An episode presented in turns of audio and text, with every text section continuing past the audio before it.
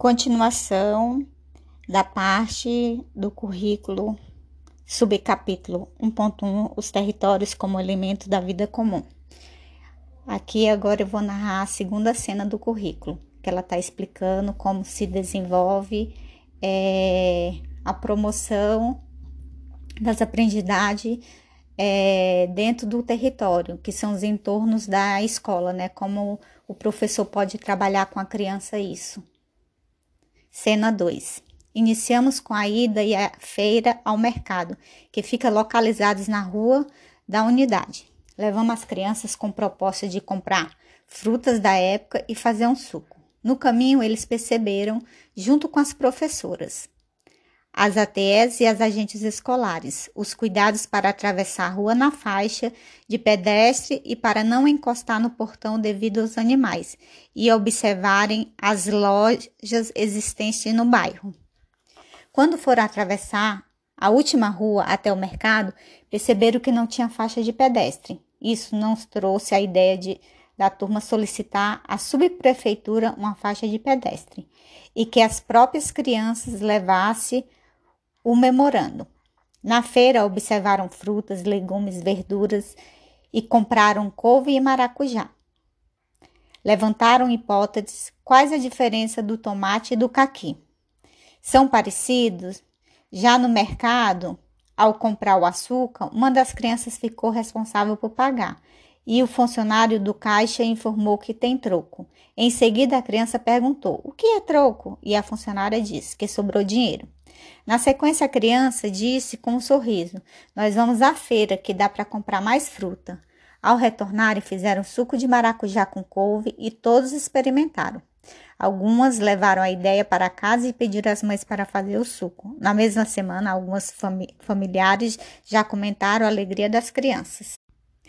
Aqui, depois da cena, antes de dar continuidade falando um pouquinho, contextualizando e explicando, do lado de um currículo, ele vai colocando é, algumas metas das ODS, que são os Objetivos de Desenvolvimento Sustentável, que é um conjunto de métodos que tem que ser desenvolvido até 2030. Então, aqui do lado da página tem a meta 2.1, que é acabar com a fome e garantir o acesso particularmente a pobres, vulneráveis e crianças, alimentos seguros, suficientes e saudáveis. Meta 10.2: Empoderar e promover a inclusão social, econômica e política de todos. Meta 12.8: Garantir que as pessoas tenham informação e conscientização para o desenvolvimento sustentável e estilos de vida em harmonia com a natureza. Essas metas são metas é, que estão dentro de cada é, ODS, né? Então, dentro de cada ODS vai ter algumas metas. Então, essas três aqui estão dentro de alguns ODS. Vou dar continuidade na contextualização. Na cena, percebemos que muitos elementos do planejamento intencional das educadoras da unidade, ao mesmo tempo a possibilidade de estarem abertas ao imprevisto, que, em hipótese nenhuma, significa um apagamento de suas intencionalidades. Acompanhamos algumas situações intencionais narradas. A escolha da ida à feira livre e ao mercado, a fruta e a verdura que seriam compradas e o trajeto a ser percorrido. Essas intenções podem ser divididas em estratégias didáticas, a ponto de permitir nossos desdobramentos na unidade. Como realizar o um mapa do percurso realizado, registrar por desenhos, imagens, fotografias ou em um texto a experiência, a professora como escriba. Continuar a análise indicando a realização da receita, que permitirá novos desdobramentos. Daria também é, essa cena e toda essa intencionalidade com que a professora teve dentro da educação infantil, daria para montar um projeto baseado nesses interesses que as crianças demonstraram, né? Nessa ida à feira, ao supermercado, dos conhecimentos que eles foram adquirindo nesses passeios, né? Daria para montar um projeto é, baseado em tudo isso. É importante frisar que no diálogo entre as crianças estão sinalizando o que as educadoras têm como intenção que se materialize as proporções a serem realizadas. Contudo, não podemos minimizar e nem categorizar como mais ou menos importante que o viés didático, a intenção de contribuir com a visibilização das crianças no bairro. Isto é muito central. Afinal, sabemos que quando saímos com os bebês e crianças pelas ruas, causamos frisor no entorno da unidade escolar, o que nos sinaliza o quanto estão invisibilizados em nossa cidade.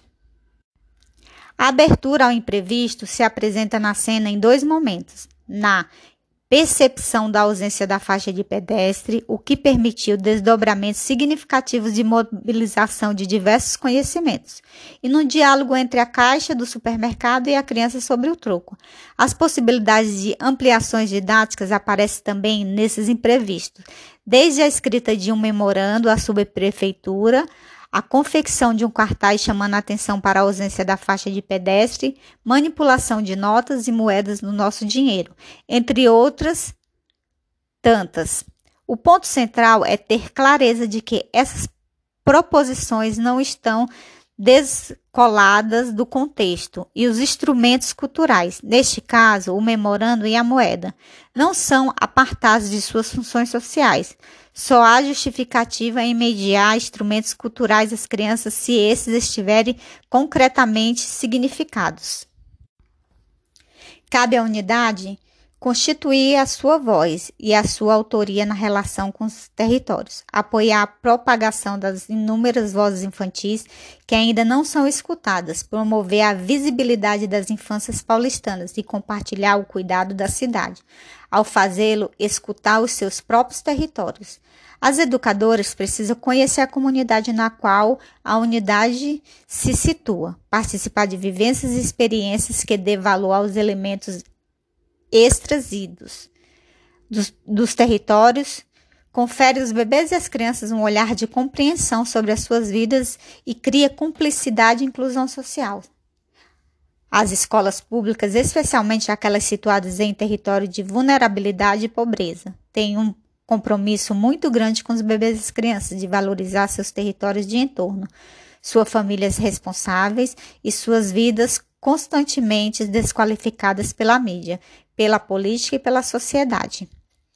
Promover festas com significados para que os bebês e as crianças sem natureza religiosa ou comercial, respeitar os territórios onde os bebês e as crianças vivem, conhecer a localidade onde a escola se situa, ter maior relação com as famílias responsáveis para criar vínculo poder ser o início de uma educação que escuta bebês e crianças em sua integralidade e condições sociais, respeitos, os trata com justiça e equidade. Respeitar as diferenças, composições familiares, as culturas populares, as tradições locais, jogos e brincadeiras, as manifestações culturais como patrimônio imaterial e propor brincadeiras com bebês e crianças com os materiais que têm à disposição e criar caminho para uma vida participativa, cidadã e digna. Oferecer dignidade para a vida dos bebês e crianças no marco de uma alternativa àquela proposta pelo consumo. É função da escola, ao apresentar a cultura como um bem comum que não pode ser comprado, mas alcançado nas relações sociais, desde a apreciação dos materiais naturais, como na atenção com os demais presentes nas brincadeiras mais simples. Agora, logo embaixo dessa explicação sobre o que a cena trouxe, tem um indicador que é a avaliação é, institucional, né, que tem durante o ano, para saber, entendeu, como a escola está trabalhando e está qualificando o espaço para propor, propor aprendizagem para as crianças. É o indicador 9.31. A unidade educacional conhece e reconhece as ações culturais que ocorrem no seu território e com elas se relaciona, participa, divulga e as incorpora nos planejamentos nas atividades? Isso é uma pergunta que o indicador está fazendo para a unidade, entendeu? Se a unidade tá, está dentro do que ele está falando aqui. Subcapítulo 1.2 Princípios fundamentais. A construção do currículo no cotidiano das unidades de educação infantil exige a compreensão de alguns princípios teóricos específicos. O Currículo Integrador da Infância Paulistana, São Paulo, 2015 apresenta concepções que orientam os conceitos de bebê, crianças, infâncias, brincadeiras, linguagem, integralidade, cuidar e educar, protagonismo e autoria, diferença, igualdade, cultura, documentação pedagógica, espaços, tempos e materiais. No processo de aprofundamento, continuidade e atualização para a implementação curricular e desenvolvimento dessa proposição curricular, dois caminhos foram trilhados. Por um lado, a Secretaria Municipal da Educação, sigla SME, desenvolveu alguns princípios para o currículo da cidade, que pode sugerir reflexões nesse momento de aproximação com as práticas educativas. Por outro lado, as unidades vêm realizando experimentações que foram constituindo um repertório de práticas refletido e disponibilizam para o coletivo essas vivências. Nesse tópico serão retomados os conceitos de equidade, inclusão e integralidade, tendo em vista a especificidade de, da criança na educação infantil. Nessa mesma página tem duas metas da ODS, né, que são os Objetivos é, de Desenvolvimento Sustentável. É a meta 16.3, promover o Estado de Direito em nível nacional e internacional e garantir a igualdade de acesso à justiça para todos. E a meta 17.18, reforçar o apoio à capacitação para os países em desenvolvimento, para o aumento significativo à disponibilidade de dados. Subcapítulo 1.2.1 A educação para a equidade. Durante muito tempo, o acesso ao conhecimento foi ofertado para uma parcela muito pequena da sociedade. A educação, como direito, defende o pressuposto de que igualdade de oportunidade às pessoas é fundamental para a construção de uma sociedade justa e democrática, e que ela, por ser um dever do Estado, pode ser partilhada por todos. A escola pública é a possibilidade de não apenas oferecer para todos igualdade, oportunidade de ingresso, independentemente de suas origens, diferenças e diversidades, mas garantir que todos possam ter o seu lugar como sujeito, cidadão e aprendente, igualmente assegurado. A hipótese de que todos os que estão presentes na unidade podem aprender é fundamental para que ela possa cumprir com a promessa da igualdade. Porém, para além da igualdade de oportunidades, é preciso que os sistemas educacionais com justiça trabalhem também o conceito de equidade. Aí aqui mais uma pergunta que é um indicador de qualidade, né? Que se faz na avaliação. É o indicador 4.1.9. As educadoras têm consciência da importância de ser referência da equidade, justiça, respeito quando interage com os bebês e crianças e com outros adultos?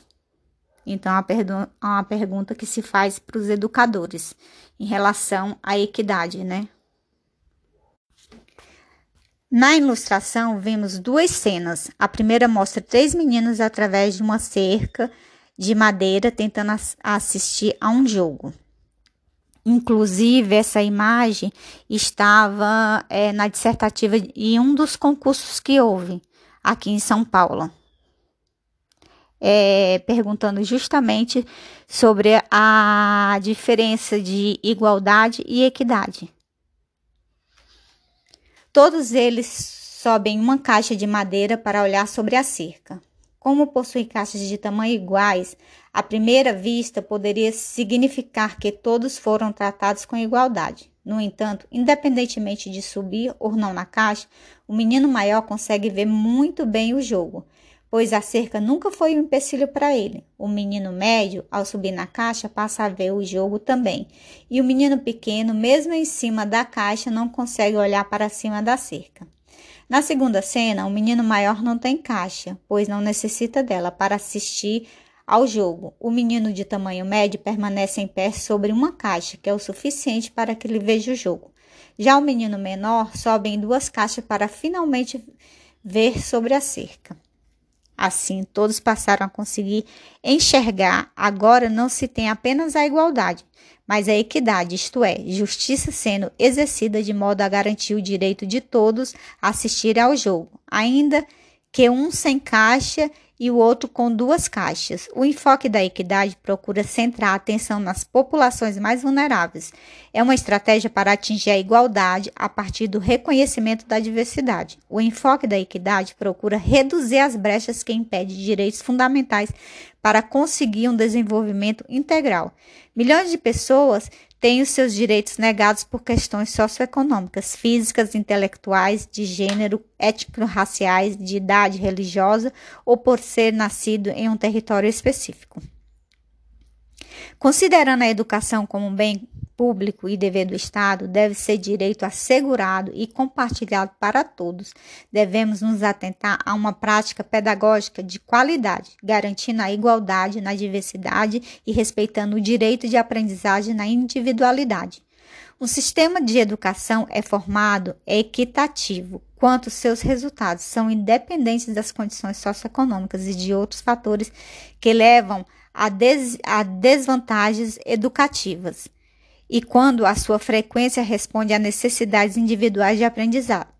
Dentro desse contexto, o conceito de equidade voltado para as políticas públicas de educação tem sido de fundamental importância no sentido de avaliação corporativa internacional de países participantes da Organização para a Cooperação e o Desenvolvimento Econômico, Cada país participante tem uma coordenação nacional. No Brasil, a responsabilidade desse sistema está no cargo de Instituto de Estudos e Pesquisas Educacionais, Anísio Teixeira, o INEP, uma autarquia federal vinculada ao Ministério da Educação, MEC.